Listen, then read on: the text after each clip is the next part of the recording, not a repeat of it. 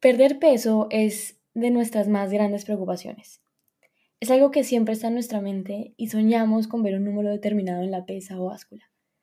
Siendo que a la hora de adelgazar y de estar saludables, el peso no es lo que más pesa.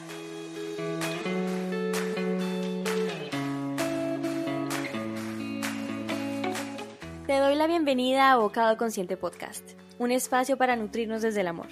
Mi nombre es Natalie Rodríguez, soy health coach y creadora de Bocado Consciente. Y así como tú, yo también estoy buscando mejorar mis hábitos cada día, porque creo que todos deberíamos vivir una vida más plena, saludable y feliz. Por eso, en este programa hablaremos de hábitos, alimentación, espiritualidad, relaciones, vocación, todo aquello que influye en nuestra salud y bienestar. Así que gracias por estar aquí, por tomar la decisión de vivir en bienestar y armonía, porque juntos esparciremos esa voz de conciencia en nuestras vidas y en la de los que nos rodean. Comencemos.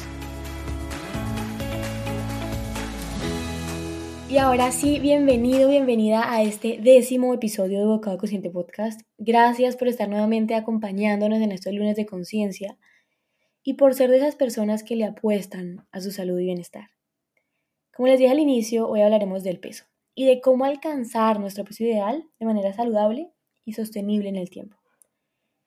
Antes de empezar, quiero hablarles del IMC, que significa Índice de Masa Corporal y es una métrica que se utiliza para clasificar nuestro peso en función de nuestra altura. Hay muchos recursos online que nos, pueden ayudar a calcular nuestro IMC, pero si son igual de curiosos que yo, aquí les va la fórmula para que sepan de dónde sale ese cálculo del IMC. El IMC es nuestro peso en kilogramos dividido por el cuadrado de nuestra altura en metros. Así es como se obtiene y cómo pueden interpretar los valores del IMC. Aquí les va. Un IMC menor de a 18 se considera bajo de peso. Un IMC entre 19 y 24 se considera un peso normal. Un IMC entre 25 y 29 se considera sobrepeso y un IMC superior a 30 se considera obeso. Esta métrica es muy utilizada y nos da una perspectiva general de nuestro peso y de nuestra condición de salud, pero no es 100% confiable o precisa. Y a la hora de interpretar los valores del IMC, esto que les voy a contar es algo que debemos tener en cuenta. En primer lugar, el IMC no tiene en cuenta la masa muscular ni la densidad de los huesos, que son dos factores importantes para nuestra salud. La lógica del IMC dice que dos personas que tienen la misma altura deben pesar lo mismo o, o casi lo mismo y sabemos que, eso no es verdad. Entra el factor de la densidad de nuestros huesos, unos tenemos huesos más anchos que otros, eh, el tema de la masa muscular, unos hacen más, más ejercicio eh, de pesas en el gimnasio, por ende tienen mayor masa muscular. Entonces son factores que, que hace que varíe el, factor peso y, y, esa, y esa variación el IMC no lo tiene en cuenta. Lo otro es que tampoco tiene en cuenta la grasa localizada. Y saber de dónde proviene la grasa, la mayor parte de, grasa o la mayor parte del peso de nuestro cuerpo, es muy importante a la hora de determinar nuestro estado de salud. Porque, por ejemplo, las personas que tienen la mayor parte de la grasa alrededor del abdomen tienen mayor riesgo de padecer enfermedades crónicas a comparación de las personas que tienen grasa alrededor de las caderas. También sabemos, y a este punto era donde quería llegar realmente, y es que sabemos que el peso no es el único indicador de salud. Lo que más importa son nuestros hábitos. A eso me refiero con eso de que el peso no es lo que más pesa a la hora de adelgazar o de alcanzar nuestros objetivos físicos y de salud. El estrés, por ejemplo, es especialmente importante cuando se trata de nuestro peso. Cuanto más estrés tengamos, tendremos más probabilidades de elegir alimentos de alto contenido de azúcar y de grasa. Además, altos niveles de grasa promueven el almacenamiento de grasa y si combinamos estos dos, estas dos respuestas al estrés es algo que nos puede llevar a un aumento de peso significativo a largo plazo. Así que sí, lamento decirles que el estrés engorda. Entonces, tratemos de bajarle al ritmo de nuestra vida, eh, si, vivimos estresados, estresadas, tratemos de buscar actividades que nos ayuden a aliviar ese estrés.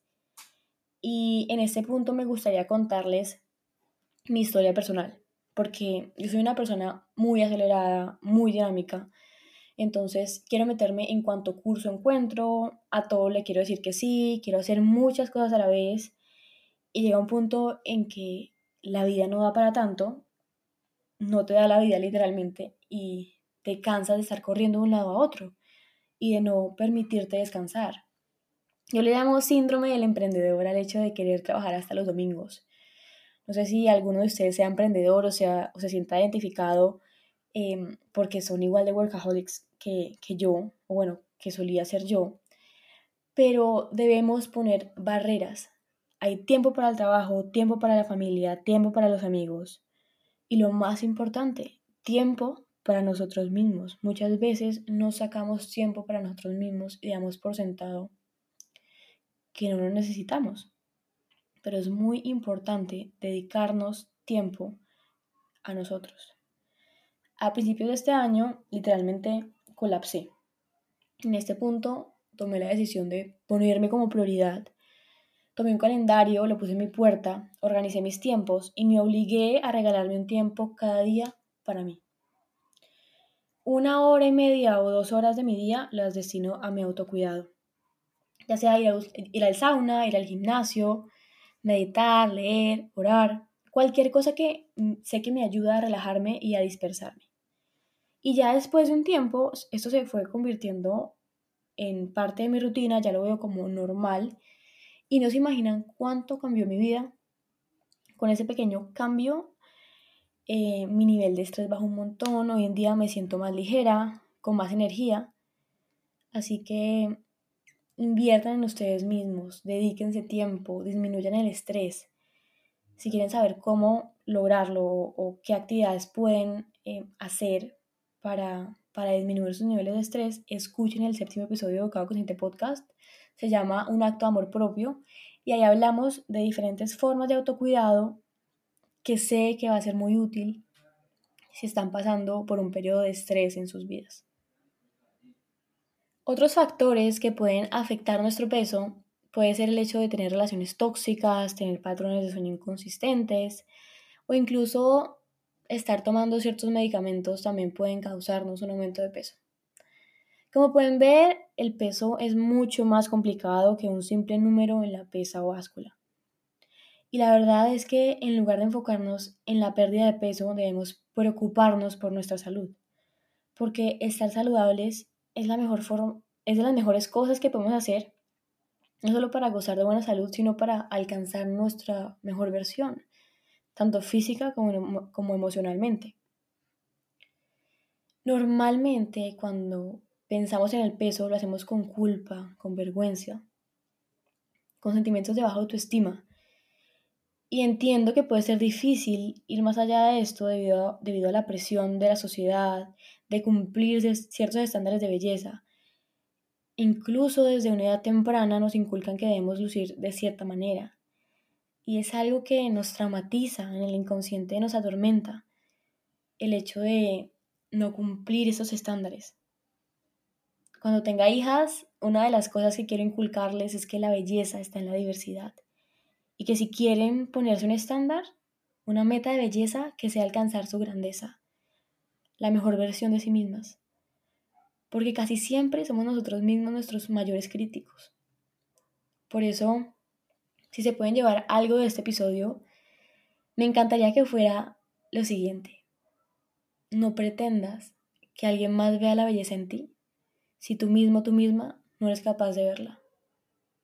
Más allá del peso, de la estatura, del color de ojos, del color de pelo, hay una persona una persona con dones y talentos que no logra ver más allá por estar comparándose con otros. Y así es cuando vamos apagando esa llama de grandeza que llevamos por dentro. ¿Compararnos? Compararnos no nos llevará a ningún lado. Somos únicos, no pretendamos tener el cuerpo o la apariencia de otro, porque nunca lo vamos a lograr. Me acuerdo que tres de mis amigas, de mis mejores amigas de infancia, tienen cuerpos gloriosos, como le diría mi mamá.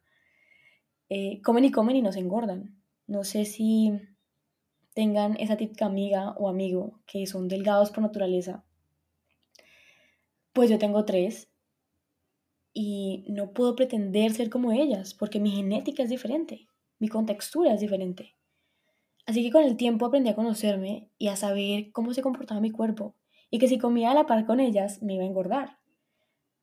Una de ellas, eh, Manu, vive en Francia y justo esta semana me vi con ella después de cuatro años de no verla.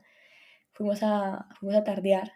Yo estaba feliz de verla y cuando pedimos me acordé de esto que les estoy contando y por eso quiero compartirlo con ustedes. Manu se pidió un jugo de mango con unos waffles de Nutella, deliciosos, ya se podrán imaginar, y yo un café en leche de almendras con una tomatina, que es un queso de búfala con rúgula y tomate, que así no lo crean, también estaba delicioso. Por mi condición de salud, yo sé que no puedo comer ni waffles ni Nutella y que debo evitar los, los jugos. Por eso no me hubiera podido pedir lo mismo que pidió Manu. Y hace un tiempo hubiera pensado y batallado con el hecho de no poder comer waffles de Nutella, pero hoy en día aprendí a conocerme, a conocer mi cuerpo, a disfrutar de lo saludable, a sentirme bien de nutrir mi cuerpo y con toda sinceridad les digo que hoy en día disfruto de la forma como me alimento y me encantaría que ustedes también lo vieran de esa forma, no como un sacrificio, sino como un acto de amor propio, de autocuidado, de conciencia. Y bueno, como les prometí, como lo, prometí al inicio y lo prometido es deuda, al inicio de este episodio yo les dije que íbamos a hablar del peso, pero también de cómo alcanzar nuestro peso ideal de manera saludable y sostenible en el tiempo. Así que les voy a dar ocho consejos para conseguir nuestro peso ideal. El primero es que tome suficiente agua em, a lo largo del día. Estudios demuestran que simplemente agregar más agua en nuestra dieta puede contribuir a la pérdida de peso. Además, reemplazar las bebidas endulzadas con azúcar y altas en calorías con agua es especialmente útil para mantener un peso saludable, porque las bebidas azucaradas, además de, ser súper calóricas, también son fuente de calorías vacías y no son nada saludables. El segundo tip es que prioricemos el consumo de alimentos integrales porque una dieta basada en alimentos integrales puede ayudarnos a mantener un peso saludable. Cosas como las grasas saludables, los carbohidratos complejos, las proteínas magras, nos dan una nutrición adecuada y al mismo tiempo contribuyen a nuestra saciedad, a sentirnos llenos y satisfechos. Por otro lado, ese tipo de alimentos, los alimentos integrales, son altos en fibra y la fibra es especialmente útil para mantener un peso saludable porque nos mantiene llenos durante el día lo que significa que es menos probable que queramos estar picando de a poco eh, o, o al poco tiempo después de comer. El tercer tip es que evitemos los aditivos, porque pueden contribuir al aumento de peso al afectar la capacidad de nuestro cuerpo para metabolizar la grasa. Estos productos químicos son disruptores endocrinos y este tema de disruptores endocrinos lo tratamos en el episodio 9 para que vayan a escucharlo, que está buenísimo y pueden profundizar más sobre el tema de disruptores endocrinos. El cuarto tip es que manejemos el estrés. Este punto yo sé que ya lo habíamos tratado hace un momento, pero no está de más recordarles que el estrés puede hacer que subamos de peso por dos motivos. Primero, porque el cuerpo aumenta la producción de cortisol, que es la hormona del estrés, em, y cuando se, cuando se libera esta hormona, el cuerpo entra en, en modo de almacenamiento de grasa. Y segundo, porque emocionalmente estrés tiende a hacer que las personas busquen consuelo en la comida y busquemos alimentos altos en azúcar y altos en grasa. El quinto tip es que comamos con atención. Al comer intentemos reducir la velocidad em, y estar presentes. Tomémonos un momento para agradecer la comida y tratemos de masticar bien cada bocado. Al tratar de comer con atención y de masticar bien la comida, nos vamos a sentir más satisfechos con una porción mucho más pequeña que si comemos como robotizados o comer, o comer por comer, porque no le permites a tu cuerpo metabolizar la comida y entonces él no se da cuenta qué cantidad es que se está comiendo. El séptimo tip es que no nos saltemos comidas.